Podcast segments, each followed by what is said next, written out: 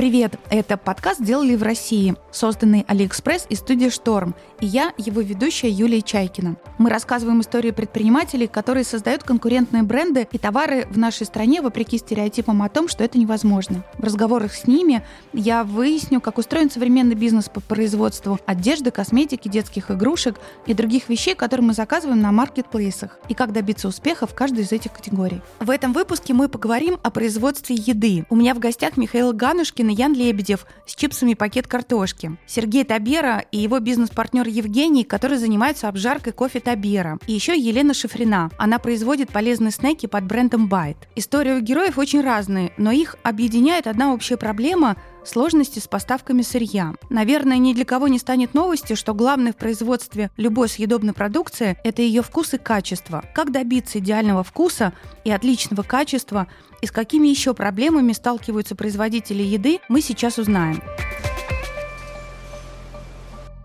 История кофе Табера началась еще в 2008 году. До этого Сергей вместе с другом занимался ремонтом кофемашин в офисах и со временем начал интересоваться самим кофе. Он стал изучать разные сорта и понял, что хотел бы обжаривать его самостоятельно. К тому же клиенты остались после сервиса по обслуживанию кофемашин. Оставалось дело за малым – понять, как обжаривать, где и по какой технологии. Кофе, по словам Сергея, самый сложный продукт. В нем 1200 вкусовых составляющих. Для сравнения, в вине, например, их всего 800. А расскажите, пожалуйста, где и как вы покупаете, как вы его нюхаете, выбираете, привозите? Тут есть э, в целом два основных направления. Одно – это так называемое fine commercial, это кофе качественный, но не эксклюзивный. То есть э, это крупные импортеры, ну, это как раз кофе для завтрака, кофе на каждый день, то, что можно подавать в кофейне, это будет понятно усредненному потребителю, которому не хочется излишней кислотности, не хочется куда-то погрузиться погружаться в мир кофе. Это вот хороший кофе на каждый день. И есть направление, где мы ищем действительно эксклюзивный кофе в местах произрастания. В основном это Коста-Рика. Да, именно вы, так. вы ездите в Коста-Рику, мы были, ходите да. там по лесам, мы, выискиваете мы кофе? Обязательно, мы обязательно ходим в Коста-Рику. Мы даже знаем слово, которое там все говорят, очень такое словосочетание «пура вида». Это значит чистая жизнь. Но они это применяют вообще во всех, соответственно, делах. То есть, например, встретились пура вида, до свидания пура вида. Ну, это, по сути, на всю волю Божью, мне кажется, это означает. Я, кстати, мне повезло, я, я тоже умею разговаривать на испанском языке. Вот. Так и поэтому, вышло.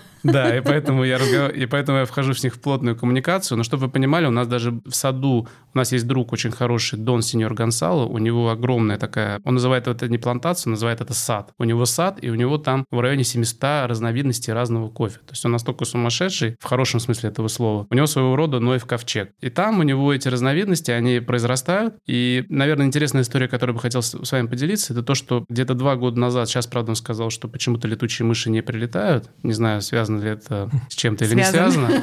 Вот. Но раньше они прилетали и кушали ягоды гейши. Есть такая разновидность гейши, очень вкусная, с очень пониженным кофеином. И эти ягоды, они их не поглощают, потому что мы знаем, да, что есть два типа летучих мышь, которые вот э, кушают, э, ну, пьют кровь, и есть которые фрукторианцы. Вот они как раз кушают вот эти ягоды, но их полностью не проглатывают, они просто их надкусывают, и они падают на землю. И вот Дон Гонсало, он заботливо собирает этот кофе, это называется гейша бат, это очень дорогой продукт, и это один из самых, мне кажется, один из эксклюзивных и очень интересных лотов, которые вот э, настоящие кофеманы охотятся вот за этим кофе. Вы его тоже привозите в Россию? Сейчас вот, к сожалению, не привозим, потому что Дон Гонсал говорит, что летучие мыши, мыши пере... перестали прилетать Последние. из заповедника. Да, но мы их... Что-то это значит. Но мы их ждем. пару лет это плохой маркетинг летучие мыши, и все, что они укусят, это не очень приятно людям. Но история звучит романтично и вкусно. Это все в этих романтичных историях. А какую долю у вас занимает вот эти самые вкусные, но стандартные виды кофе и эксклюзив, который вы привозите из Коста-Рики? Естественно, большая часть продаж – это то, что я говорил, да, это достаточно понятный кофе, и он тоже среди него есть интересные экземпляры, которые мы находим и через наших каких-то друзей, которые занимаются поисками этого кофе в странах произрастания. Но это большая часть, это процентов, наверное, 80 всего, что мы продаем. И, естественно, вот этот эксклюзивный, он нацелен на узкую аудиторию, на гурманов, на тех, кому, в принципе, не особенно интересно уже пить просто хороший кофе. И им хочется пить кофе вот особый, с историей, у меня есть вот два главных вопроса, которые я хотела с вами обсудить. Это про конкурентов и про каналы сбыта. Ну вот, опять же, волю судеб, из-за того, что я тоже в своей жизни общаюсь с поставщиками кофе для кафе, я знаю, что таких поставщиков больше, чем два и три. Сейчас их много. гораздо больше. Да, да, их много. Много. Расскажите про конкурентов. Как вы себя ощущаете в этой конкурентной среде? Как вы с ними дружите? И главное, как вы себя от них выделяете? Первое, что я хотел бы сказать. На самом деле конкуренция — это хорошо. Мы считаем, что от конкуренции всегда выигрывает потребитель, и хорошее качество можно получить именно тогда, когда у тебя хороший рынок и хорошая конкуренция, то есть вы можете правильное ценообразование подобрать, сделать правильный продукт, и от этого выиграет э, покупатель. Третий э, момент. Мы постоянно обучаемся. То есть я, например, сертифицированный кугрейдер, э, чемпион обжарки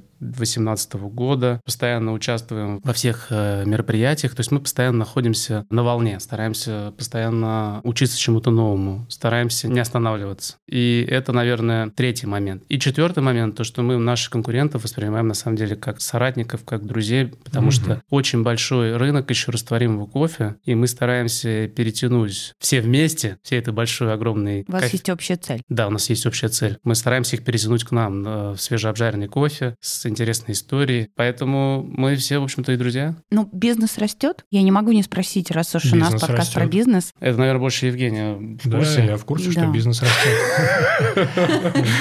Ну, тогда скажите, насколько там с конца 2000-х прошло уже больше 10 лет. Команда ваша выросла до 20 человек, чуть больше 20, чуть меньше 30. получается.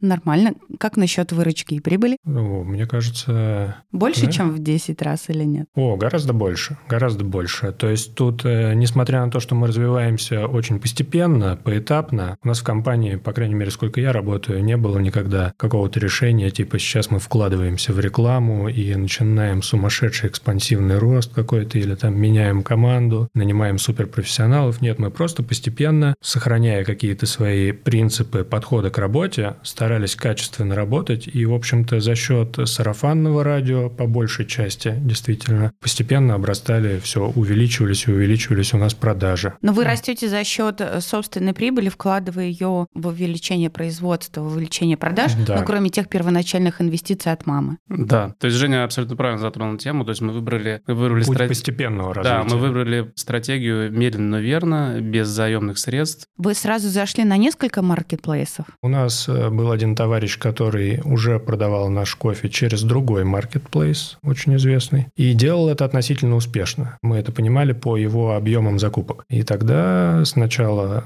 а, он сейчас переехал в Израиль жить в какой-то момент. Он а вы заняли сказал, его нишу в России? Ну, он нам сказал, что это больше ему не интересно, и сказал большое спасибо. Тоже вариант.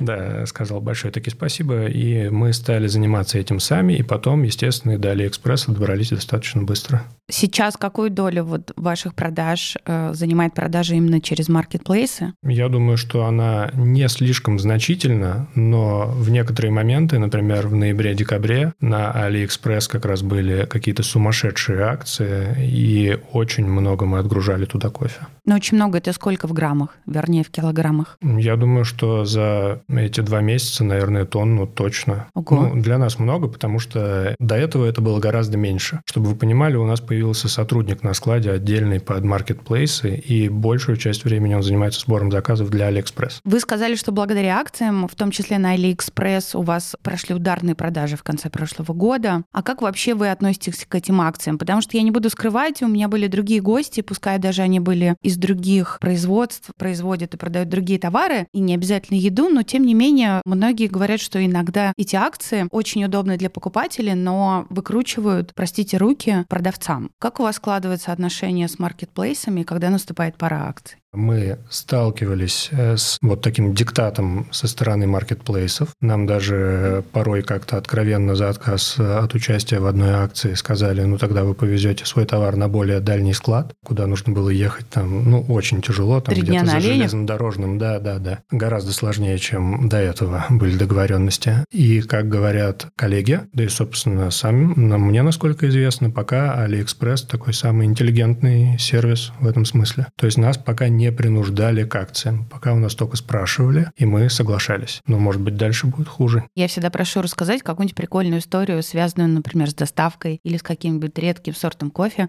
Когда мы были у Дона Гонсала, я вынужден вернуться к Дону Гонсалу, потому что самое... Возвращайтесь, сам... конечно. Это да. так романтично звучит всегда. Самая интересная история это у Дона Гонсала. Значит, как я вам рассказывал, у него некий Нойв ковчег, и там находится 700 разновидностей разного кофе. Напомню, что разновидностей примерно во всем мире, в Эфиопии, где нашли эти разновидности, их там примерно 1200 разновидностей. То есть у Гонсала практически половина этого всего. Там еще на Мадагаскаре, на Мадагаскаре есть некие разновидности, но мы этого не будем касаться, это долгая история. И поскольку мы знаем, что дерево арабики самооплодотворяемое, то есть ему не требуется другое дерево. То есть очень редко от другого дерева, от другой разновидности происходит некое скрещивание, происходят новые разновидности. То есть, например, если у нас есть дерево гейши и рядом стоит дерево бурбона, очень низкая вероятность, что у них произойдет скрещивание и произойдут новые какие-то ягоды, новые разновидности. Но, тем не менее, это иногда происходит. И вот как раз, когда мы приезжали в один из приездов, я взял с собой, я просто переводил эти курсы с испанского. Там как раз у нас идет курс от ростка до чашки. То есть вы можете полностью проследить, как собирается, как обрабатывается. И Дон Гонсало будет вам рассказывать про эти все разновидности. И как раз, наверное, был один из туристов, который очень хорошо разбирается э, в деревьях. И как раз вот Гонсало ходил так вот по этим, так сказать, плантациям и говорит, вот смотрите, ребята, иногда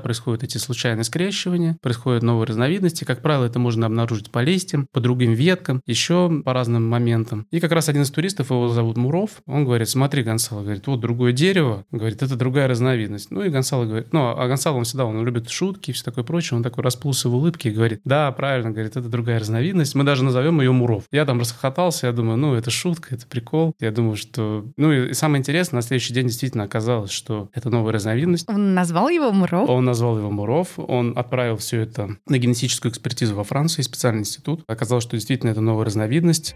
В год Табера продает около 40 тонн кофе. Для того, чтобы обжаривать такое количество зерен, у Сергея есть цех в Истре, где команда из 8 человек обжаривает кофе на специальных машинах и фасует его. Сейчас, на самом деле, время достаточно странное. Я бы назвал бы его идеальным штормом. То есть, по сути, мы сейчас присутствуем в таком моменте, да, когда кофе очень сильно подорожал из-за климатических условий в Бразилии. Наверное, вы про них слышали, там были заморозки. И, соответственно, эти деревья, они не просто скукожились и потеряли, к сожалению, свои ягоды. Их, как выяснилось, пришлось выкорчевывать. А, как известно, кофейное дерево дает плоды только на третий, на четвертый год. Бразилия это примерно 60% э, мирового рынка арабики. Соответственно, где-то на 3-4 года мы, Дефицит. мы находимся в дефиците. Плюс ко всему прочему, я не знаю, с чем это было связано, но, скорее всего, это было связано с коронавирусом. У нас, я не знаю, можно ли говорить коронавирус. А, значит, Вы у нас... уже сказали, да. чего а, в связи, в связи, да, в связи с некой обстановкой у нас почему-то увеличились контейнерные перевозки, сейчас они увеличились в 10 раз. Ну, вы слышали еще и про инфляцию. Стоимость. Да, да, все это вместе дало то, что сейчас кофе дорожает с каждым днем, к сожалению. Да, есть вот этот общий кризис, и есть в кофейном мире отдельный свой кризис, который вот прям буквально взорвал нас за прошедший год всех. То есть сырье дорожает очень быстро, непредсказуемо, и порой мы вынуждены на следующей неделе уже думать, повышать нам цены или нет, потому что мы тоже не можем продавать свежеобжаренный кофе э, в минус себе. Но бизнес он такой, да. Главное, да. чтобы вкус оставался. Насколько пришлось повысить стоимость э, вашей продукции за 2021 год, например? Ну, собственно говоря, мы единоразово ее повышали, очень долго старались этого не делать, и когда уже были вынуждены, это на отдельные позиции ну, до 15%. А где можно ту самую обжарку по способу Табера попробовать в, вживую прийти просто и выпить кофе? Есть какое-то количество кофеин в Москве, названия которых я сейчас не вспомню, но давайте, наверное, расскажу про нашу. Все-таки в первую очередь это кофейня Табера э, на Большом Сухаревском переулке. Это в районе Сретенки. Там интереснее всего пробовать наш кофе, потому что там мы его готовим сами, э, так как считаем нужным. И что еще более интересно, там вы будете платить за него столько, сколько считаете нужным. Это, кстати, связано с теми временами, когда мы в первую очередь занимались сервисом. У нас тогда встречала людей автоматическая кофемашина в первом помещении, где многие, кто просто неподалеку на районе в офисах работал и так далее, узнавали о нас, приходили к нам по запаху, либо узнавали через сервис, опять-таки ремонтировали кофемашину, и просто приходили к нам попить кофе, а рядом с этой машинкой стояла баночка, в которую они бросали свой донейшн. И когда мы открывали кофейню, переезжали в это помещение, мы долго думали над ценообразованием и решили все-таки попробовать сделать так. Возможно, это часть даже какого-то... Мы же все СССР, как мы говорили, возможно, это какая-то часть коммунизма, существующего в капитализме. То есть э, мы считаем, что действительно, я был в некоторых кофейнях, и иногда складывается ощущение, ты пьешь кофе, и ты думаешь, ну, я не знаю, у всех ли такое ощущение возникает или нет, что ты как будто переплатил, что как будто что-то не так. И в следующий раз ты, скорее всего, вряд ли зайдешь. И мы постарались максимально это сгладить. То есть, действительно, близлежащие покупатели наши клиенты, они к нам ходят, и они сами выбирают, сколько им платить. На самом деле мы больше это используем как рекламу, чтобы они нас знали, не забывали. Но сейчас я вам скажу так, что, насколько я знаю, это приносит достаточно неплохой доход. То есть все, э, все работает как надо. Кофейня. Платят нормально. Они да. даже платят надо больше, чем мы хотим, да. Это помещение мы арендовали, но мы его больше взяли для того, чтобы больше так стабилизировать бизнес, вот, потому что у нас есть еще одно помещение в районе котельников. И мы решили выбрать две локации, чтобы у нас... Потому что те мощности в котельниках уже не справляются, и у нас уже появилось еще дополнительное производственное помещение. Чуть-чуть пытаемся, да, на полшага хотя бы идти вперед и чуть-чуть обогнать э, рост спроса. Обжарщики и торговцы не боятся конкуренции, потому что рынку еще есть куда расти. И важнее вместе учиться, поддерживать друг друга и пропагандировать кофе как образ жизни.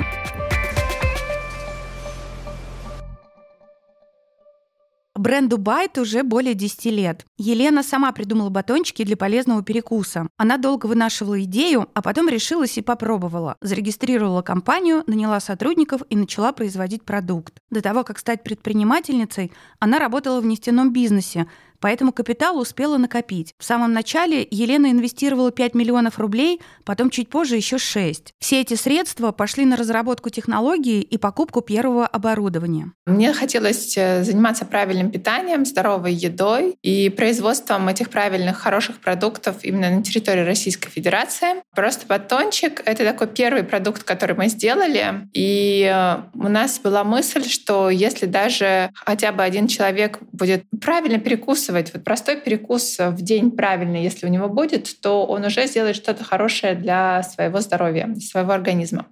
Мы подумали, что батончик — это такая классная форма, с которой очень просто начать менять свой образ жизни. И поэтому первым продуктом у нас в компании Byte были именно батончики. Сейчас у нас уже очень широкий ассортимент. Батончики занимают всего лишь там 30% от продаж. Мы же большая компания. А производство как раз где было? А вот у нас не было своего производства. Мы арендовали арендовали площадку там у других больших производителей, у кого был также персонал производственный. Мы им поставили свое оборудование, свою технологию и сказали, что вот, пожалуйста, в нашем оборудовании вот так вот делайте такое-то количество продукта.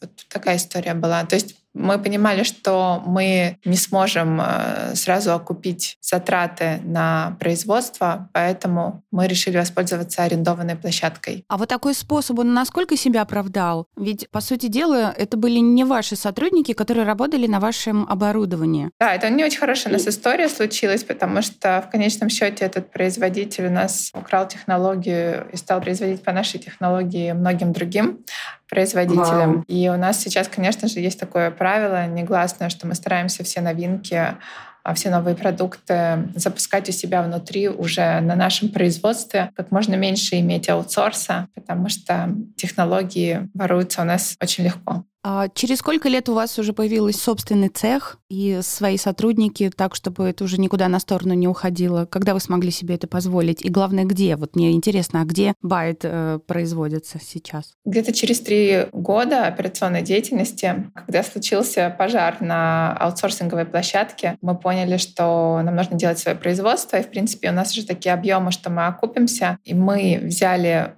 как бы само помещение в аренду, сделали там ремонт и запустились.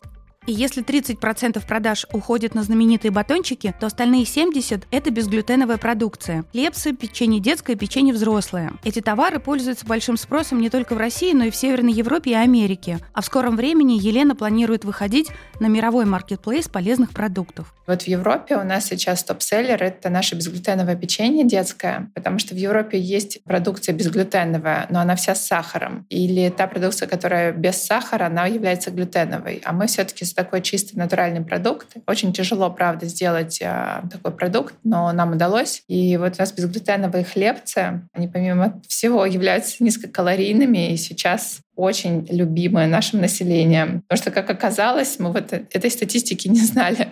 У нас 92% населения хотят прийти в форму, быть более здоровыми, спортивными и хотят сбросить лишний вес. Ну, я их понимаю, конечно. Я тоже в эти 92% вхожу. И от этих хлебцев есть такая побочка, потому что в них много клетчатки, очень мало калорий. Они хорошо очень продаются. И бесглютеновые печенье хорошо продаются. И вообще сейчас такой большой тренд на здоровый образ жизни, на альтернативное молоко, скажем, на миндальное молоко, молоко кешья макадамия, соевое Вы его молоко, тоже делаете? овсяное. Да, это сейчас очень большой рынок, и бренд Байт известен сообществу, которое ведет здоровый образ жизни, поэтому для нас это было такое натуральное органическое развитие в эту сторону. Вы можете озвучить нынешний объем продаж? Но мы где-то продаем сейчас, мы уже перевалили миллиард. В этом году могу сказать, что мы в районе 2-2,4 миллиарда у нас будет оборотка. И какая часть из них уходит за границу? Так мы уже с вами верно подходим к теме каналов продаж. Ну, за границей у нас где-то исторически 7% идет на экспорт. В этом году, я думаю, будет чуть-чуть побольше. А сложно было вообще выйти туда? Да, безусловно. Ну, я вообще не очень сильно верю в развитие экспорта без развития международных команд. Очень тяжело найти неподконтрольную тебе команду продаж где-то далеко за границей. Как правило, это не работает. Поэтому я планирую в ближайшее время проводить большое количество времени в Саудовской Аравии, в Объединенных Арабских Эмиратах, потому что там мы идем туда с продажами, набирать уже самой там команду. Потому что никто твои продажи не сделает там за границей за тебя.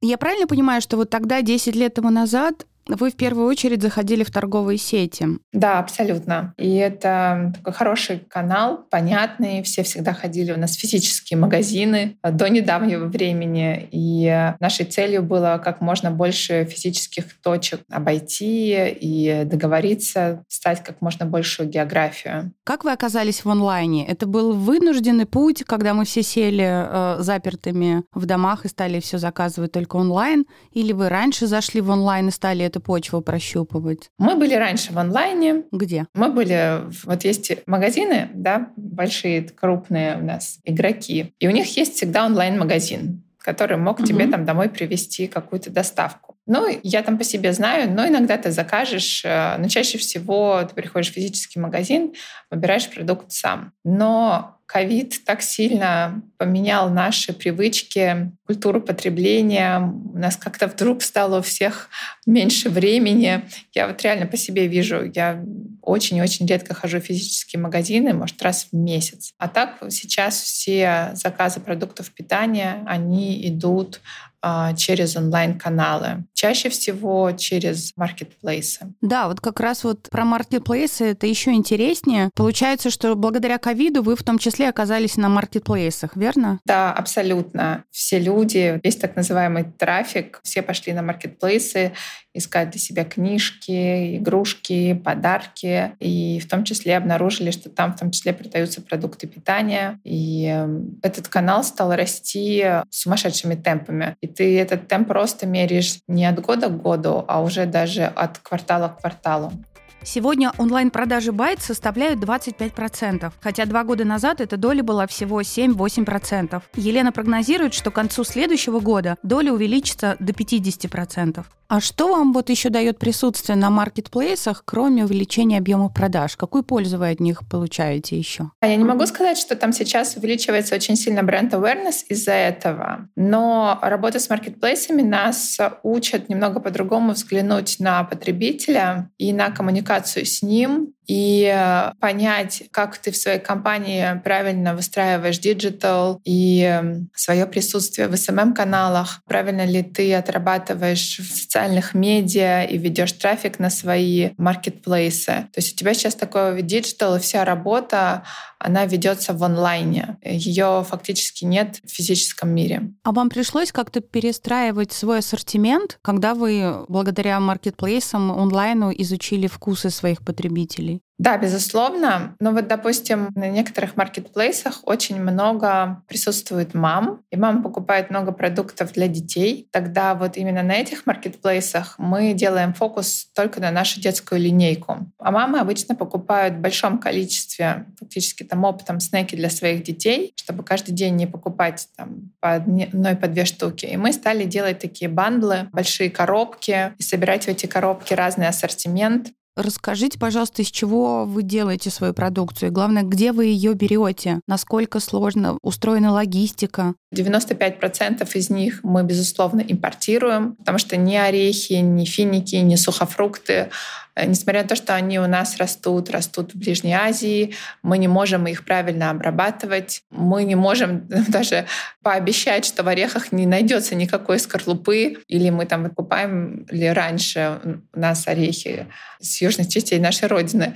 И нам говорят, ну а что, ну попадется вам всего лишь там два или три ореха в скорлупе на 100 килограмм. Ну что тут, ну это разве много? Ничего себе, оказывается много. Да, в перерабатывающие машины, когда поступает это сырье, каждый орех фрагментируется на 64 части, и у меня там из этих 100 килограммов будет 192 фрагмента, которые 192 батончика, да, скажем так, заразят скорлупой. И поэтому мы много орехов, много сухофруктов везем не из первоначальных стран их происхождения, а, скажем, из Германии.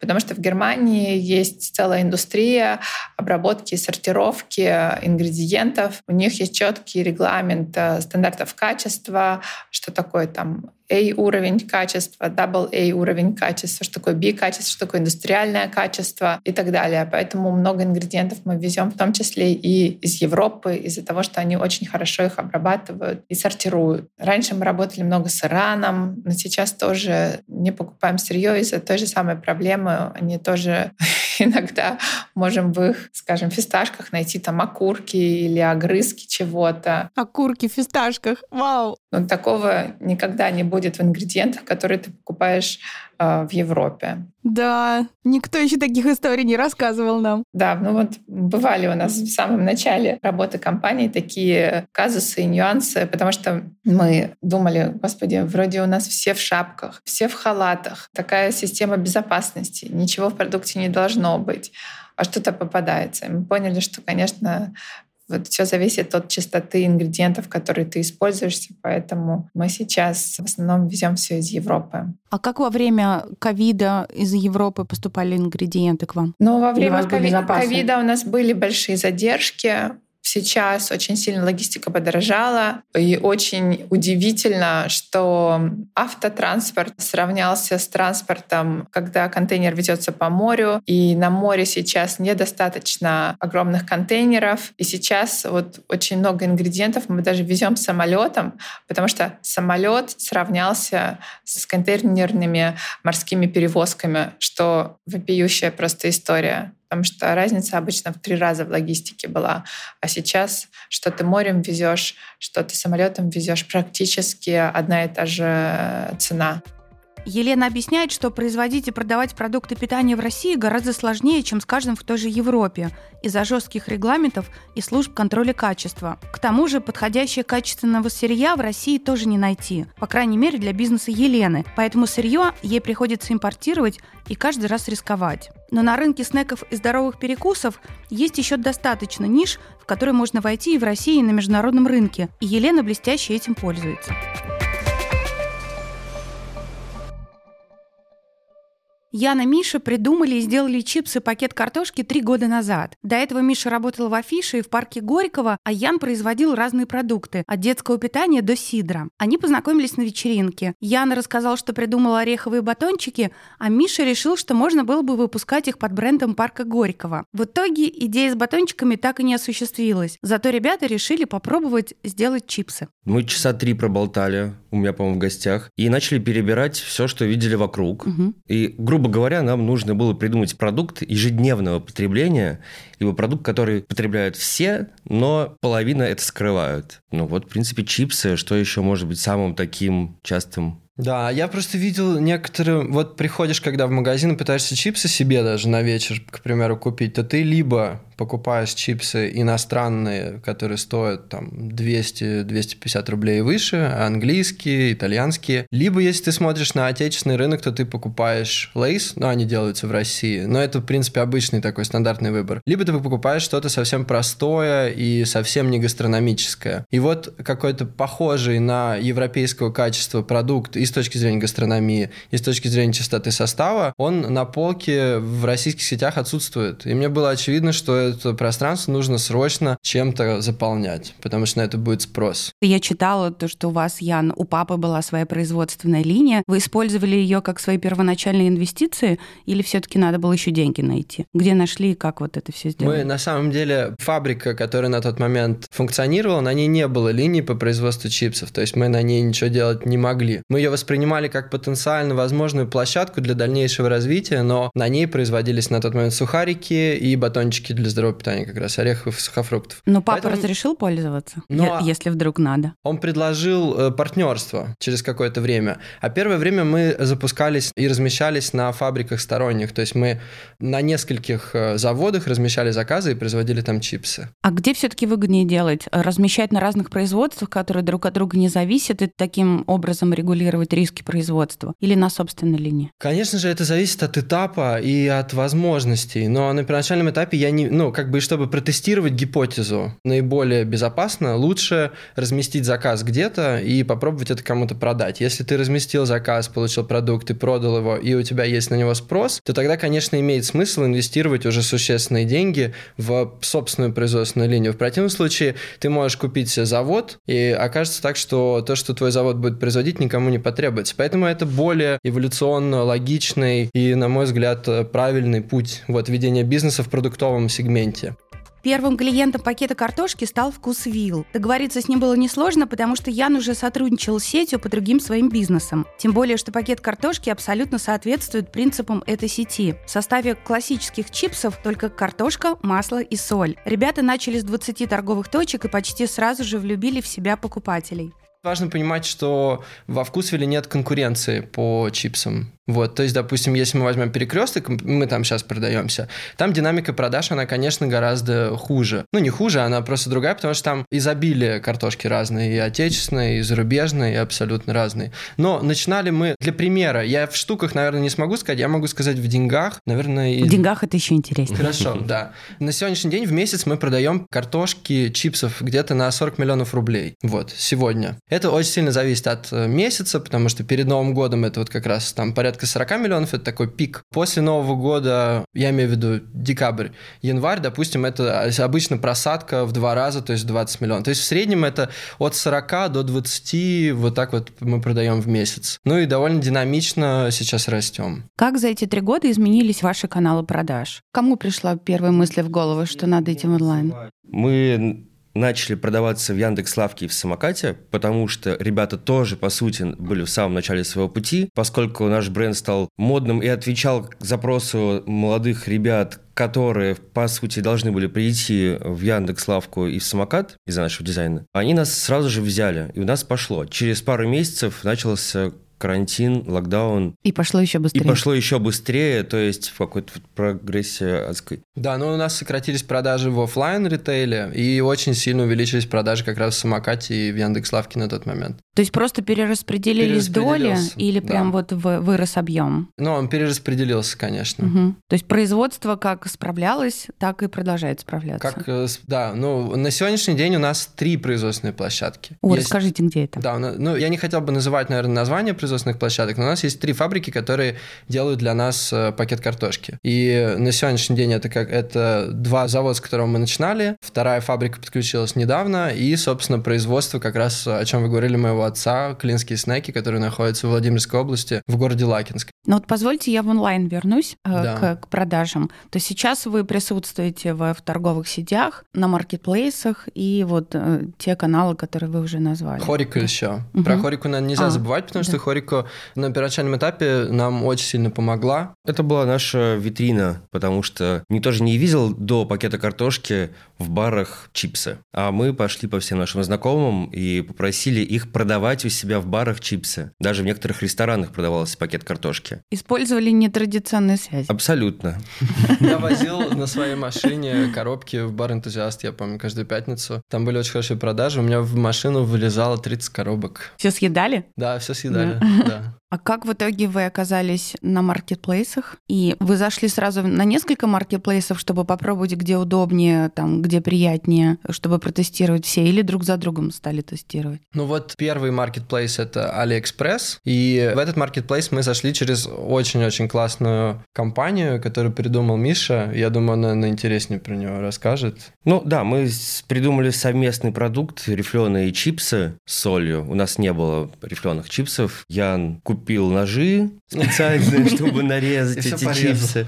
И мы, в принципе, за три дня продали 20 тысяч, по-моему, пакетов. Что такое? Нет, 10 тысяч пакетов. Мы, получается, через самокат их продавали. Да, но продавали мы их через самокат. И, ну, а на Алиэкспресс они тоже были, насколько Они были на Алиэкспресс, но основную массу мы продавали там, конечно. Пакет картошки уже продаются во многих российских регионах, а в этом году Яна и Михаил хотят попробовать продавать свои чипсы в Нью-Йорке. Еще один следующий шаг – это экспансия в ритейл более традиционный, в российские «Пятерочка» и «Магнит». И не просто, чтобы пакет картошки там появился, но и чтобы он хорошо там продавался. Но зайти тяжело, да. Но сейчас это для нас кажется уже гораздо более реальным, потому что мы прошли большой путь, и мы уже на многих полках многих магазинов присутствуем, а для них это важно, и у нас, в принципе, в коммерческие условия для них также комфортные. А вот что сделать, чтобы там все это продавалось, это на самом деле гигантская работа, которая требует администрирования очень серьезного и тщательного.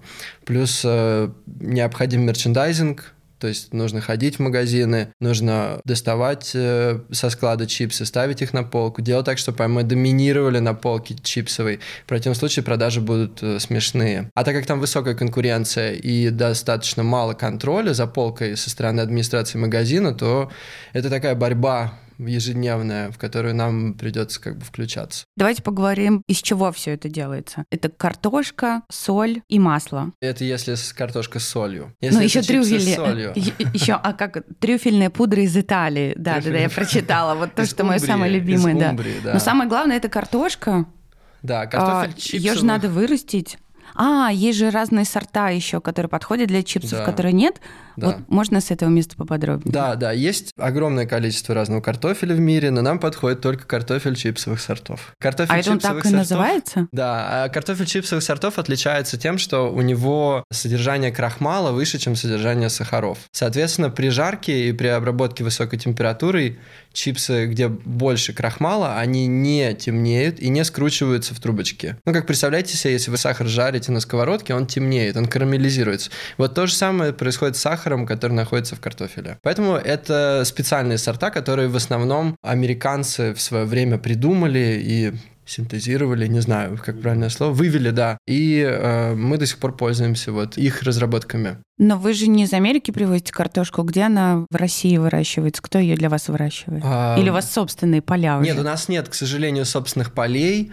Мы покупаем в разных хозяйствах, которые в основном расположены, если, ну, в обычное время, не в условиях дефицита картошки, который сложился сейчас, а в обычное время мы покупаем картофель рядом с э, нашими фабриками. То есть, э, если мы говорим про фабрику Лакинскую, то это картофель из Владимирской области, из окрестных областей, потому что возить картофель достаточно достаточно сложно и достаточно дорого, потому что он требует определенного температурного режима, изменение которого приводит к тому, что вот этот баланс между сахарами и крахмалом, он меняется, и картошка становится не технической, то есть ты ее уже не можешь спокойно жарить и ждать один и тот же результат. Вот. А сейчас мы покупаем уже везде, даже пытались купить в Беларуси картошку, не смогли.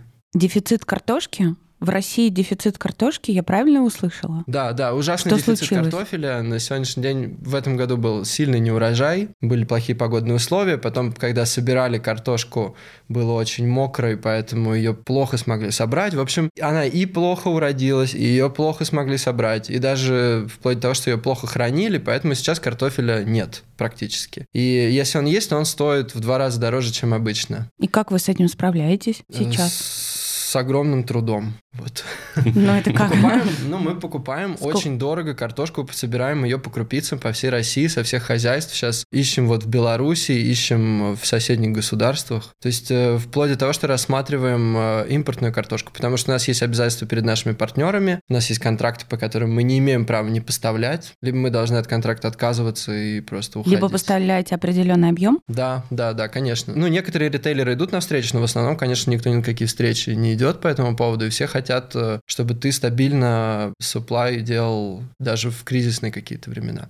Вот, тем не менее, дефицит картошки сложившийся, помимо того, что это большая трудность, это время возможностей, потому что многие производители перестают поставлять в сети, в сетях появляются свободные полки, и если сейчас эту картошку найти, купить и при этом не разориться до конца, то можно занять места на полках э, в ритейле. Я правильно понимаю, что недостаточно сделать классный продукт, который сразу понравится всем, а надо все время потребителя чем-то удивлять? А да, за... да. А зачем? Когда мы выпустили чипсы с трюфелем, про нас начали говорить, опять же, все. И мы это ощутили на продажах и на внимание к бренду. Сейчас, чтобы привлечь к себе внимание, мы делаем чипсы в шоколаде. И Я таких еще не видела в таких магазине. Таких вы еще не видели, да. Но они существуют в мире, но в России один бренд, по-моему, продается. И... Не, в России вообще нет. Вообще нет? Ник- никто а, ну не все. делает ничего подобного. Ну вот мы делаем с одной замечательной нашей подругой и партнершей Майей Клугман чипсы в шоколаде. Они уже будут на сладкой полке, и мы надеемся, что мы опять поднимем эту бучу интереса к бренду через такой необычный продукт. Ну да, но у нас на самом деле э, нет ощущения, что интерес к бренду угасает. Мы просто хотим какие-то новые дополнительные проекты, дополнительные смыслы к этому прибавлять. Да так как у нас какое-то гигантское количество сейчас проектов. Какой сейчас самый продаваемый вид ваших солью. чипсов? Всегда был с солью. Ну это вот классика жанра. Да, да. да. 50% всех продаж это соль, остальные 50% примерно в равной степени делятся между остальными вкусами, то есть между томатом, перцем, трюфелем и нори. Вы в самом начале сказали, что вы увидели незанятую нишу по чипсам и тут же ее побежали заняли. Объясните мне, пожалуйста, почему до сих пор в этой нише не появился ваш российский конкурент? Появились, конечно. Уже а. есть. Даже и, те, и фабрики, те фабрики, например, на которых мы начинали работать и производили там продукцию свою первую, они уже запустили собственные бренды, они уже делают продукцию концептуально схожую с нашей и носят ее нашим же клиентам. То есть это все происходит вот прямо сейчас. Как вы себя чувствуете в такой обстановке? Ну, вы же сами эту нишу породили. Это нормальная конкурентная ситуация. Просто мы все равно первые, и мы все равно первыми будем оставаться, я думаю, долгое-долгое время. За счет чего будете э, выигрывать и увеличить собственную долю? Вот за счет продолжения продвижения бренда или или И расширение увели... дистрибуции. А, да. и то, и другое. Капитализация бренда и расширение дистрибуции, вот это наши основные задачи. Просто нам нужно быть на шаг впереди всегда, поэтому самые прогрессивные вкусы, самые гастрономически интересные сочетания, самый крутой дизайн, самые крутые необычные способы продвижения, за которые мы, в принципе, очень-очень мало на самом деле платим. То, что придумывает Миша, и те способы, которые Миша находит э, для продвижения продукции, для создания как бы бренда и для наполнения бренда смыслом, они для нас обычно стоят недорого. Вот. Мы ищем всегда такие пути, которые позволяют нам сэкономить. Миша, какой самый прикольный путь придумали вы для продвижения? Мы сразу же начали делать, поскольку у нас два пакета, внутренний пластик, который держит вакуум и чипсы, и бумажный пакет, который спасает внутренний прозрачный пластмассовый пакет от И который удобно лучей. нести в руках, кстати. И удобно нести в руках, и удобно пересыпать, и он красивый, и также, самое главное, он есть та самая поверхность, на которой мы можем использовать для коллабораций, для объявлений, для продажи даже рекламных поверхностей на этом пакете. У нас было и такое. Угу. Для афиши мероприятий городских Какая самая прикольная коллаборация? Ну, мне очень понравилась с э, группой «Поехали», но она была маленькая, локальная, потому что это такая подпольная рок-группа. А самая большая была с YouTube к 15-летию YouTube в России. Но она рассылалась, эта партия, только по блогерам, которые в Ютубе за это время там набрали себе популярность. И, наверное... Ну, там была, я вкраплю чуть-чуть. Картошка красная была у нас для коллаба с YouTube. То есть это была картошка красного цвета под цвет логотипа Ютуба. И это выглядело супер круто. Свеклой и... покрасили? Нет, нет, это такой сорт, сорт картошки крас... красный, да. Это выглядело супер прикольно, и на пакетах были написаны разные мемы типа на пенек сел. Ну, короче, все самые культовые мемы, фразы из этих мемов. Русскоязычные, да, да. Слушайте, ну вот это все, конечно, прикольно, здорово, круто, что у вас за три года все только растет, как вы только мечтали в тех интервью, которые давали в самом начале. Но мы же с вами знаем, что предпринимательство это не только счастье, там не только выручка, но это еще куча проблем, которые приходится преодолевать. Не могу не спросить про проблемы, вот кроме картошки. Что еще у вас такого было на производстве, что можно было бы рассказать? У нас были ссоры. Друг когда... с другом? С друг с другом, да, когда мы не разговаривали несколько недель. Картошкой кидались друг ну, друга? Ну, мы кидались молчанием и игнорированием. Потом были переговоры, и опять дружба. Это укрепило. И, кстати, тогда мы начали в два раза больше работать, в два раза интереснее, и все понеслось. Ну вот тогда мы Друг могли с другом закрыть. выяснили отношения или медиатор какой-то понадобился? Мы выяснили отношения все вместе, кто участвовал в этой ссоре. В этом молчании коллективном, да? Ян как-то подозрительно смеется. Мы не будем рассказывать там причин. А почему? Да нет, это просто скорее... Но это с бизнесом было связано или какие-то человеческие недомолвки? С бизнесом, но это связано исключительно с тем, что бывают моменты, когда каждый думает о том, что кто-то другой сделает вот эту часть работы. И это скорее про то, что мы, может быть, не до конца на тот момент договорились о том, кто именно что делает и кто именно за что отвечает. Вот э, сейчас у нас не очень распределили четкое... полномочия. Да, у нас сейчас очень четкое распределение, каждый знает, чем он занимается, и, в принципе, фу фу фу никаких проблем у нас не случается. Но с моей стороны трудности ну, происходят регулярно тоже в плане торговли. Сейчас это, конечно, дефицит картофеля, потому что у меня есть новые клиенты, которым нужно поставлять продукцию. Есть клиенты, которые очень хотят у нас сейчас покупать, о которых мы очень-очень давно мечтали, но мы как бы можем им поставить э, чипсы, но не в том объеме, в котором они хотят. Ну, то есть это такое сложное Они время. хотят сразу много. Да, потому что у них сейчас образовался дефицит на полках точно так же. Чипсов mm. не хватает. Производители чипсов им не могут поставить столько, сколько им нужно. Вот, и поэтому они сейчас готовы работать с новыми поставщиками и готовы даже на каких-то комфортных условиях работать с нами. Но при этом мы вынуждены искать картошку постоянно и покупать ее за огромные просто деньги. И, соответственно, мы сейчас, ну, скажем, мягко говоря, не зарабатываем. Мы сейчас инвестируем для того, чтобы потом мы могли, когда сезон сбора урожая наступит в июле, мы уже начнем покупать картошку новую за адекватные деньги, и тогда мы сможем, скажем так, отыграться. Ребята отмечают, что самое сложное – это найти правильный сорт картофеля, особенно в период неурожая, как сейчас, и оставаться самым медийным и модным пакетом чипсов. За первое в основном отвечает Ян, за второй – Миша. И кажется, у них отлично все получается, и главное – вкусно.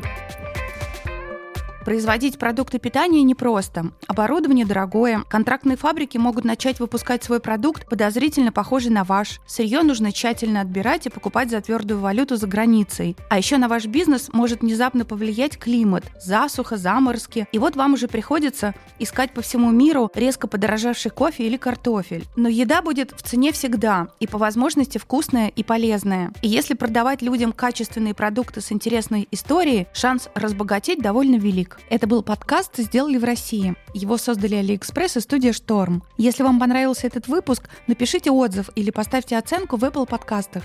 Это очень помогает нашему подкасту расти и развиваться.